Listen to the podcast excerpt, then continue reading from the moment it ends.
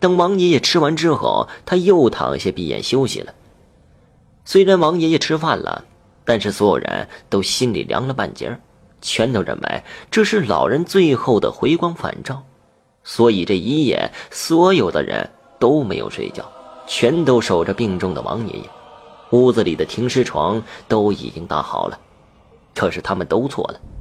第二天，王爷爷依旧是醒了，早上还是自己去上的厕所，早饭也吃了不少，又恢复了以前的精神，身体上所有的病症完全的好了。王爷爷的恢复让所有人都高兴，可是当看到窗外的寿材，所有人都又有些愁眉苦脸起来。这东西就这样摆在家里。有些不太吉利，哪有好人家里放口棺材的？依着大儿子的意思，就把这做好的寿材给卖了。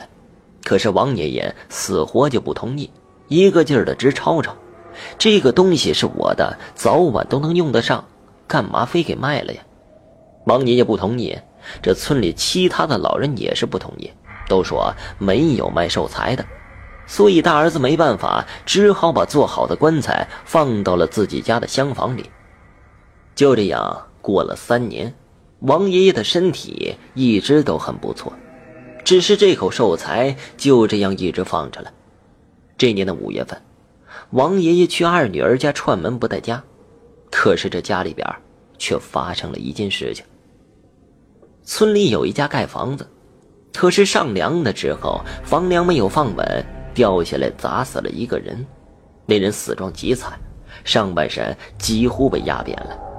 这样的尸体已经没办法放在停尸床上了，只有先装进棺材里了。可是事出突然，哪里能这么快准备出棺材呀？正在所有人着急的时候，突然有人说了：“那老王家不是有口寿材吗？反正老王头身体也好了。”暂时也用不上这物件了，不如先借来用着吧。经他这样一提醒，这才想了起来，所以死者家属赶紧来到王爷爷家里。等把来意说了，大儿子想也没想就同意了。本来这东西放在家里面，他就觉得碍眼，要不是老爷子坚持不卖，他早就把寿材给卖了。现在一听说有人急用，他就痛痛快快的答应了。寿材拉走的当天晚上，王爷爷就被二女婿给送回来了。大儿子非常的诧异，不知道发生了什么事情。经过聊天才知道，王爷爷在女儿家里待得好好的，可是中午的时候，不知道怎么，王爷爷突然非常的闹心，坐立不安的，非要回家。这女儿女婿怎么苦劝都没用，没办法，这女婿只好连夜把王爷爷送了回来。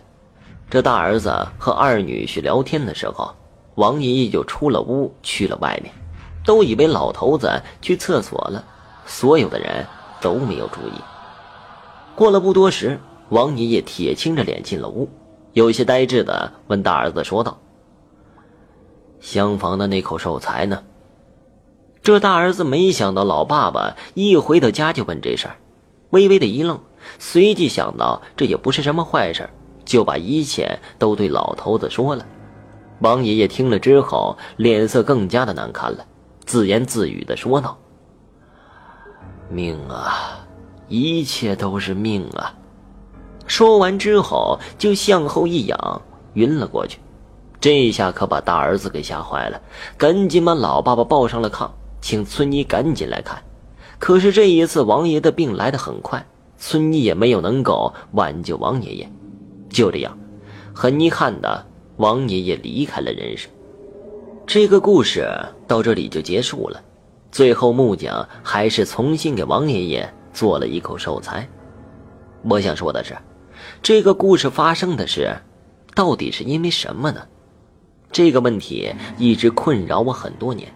有一次，我遇到一位老者，我也不知道他是干什么的，随便聊天的时候，我就把这件事说了出来。那位老人笑呵呵的说道：“呵 呵小伙子，这件事说出来你可能不信。这世间呢，有很多东西都可以借给别人，唯有这寿材是不能随便借的。当棺盖盖上的那一刻，这阎王那边就以为老头已经入关了，也就把他给忘了。如果他以后真的入关，这事儿就这么过去了。可一旦他把自己的寿材借给了别人，他将受到加倍的惩罚。这也是啊，为什么老头后来暴毙的原因了。好了，这个故事就结束了，谢谢大家的收听。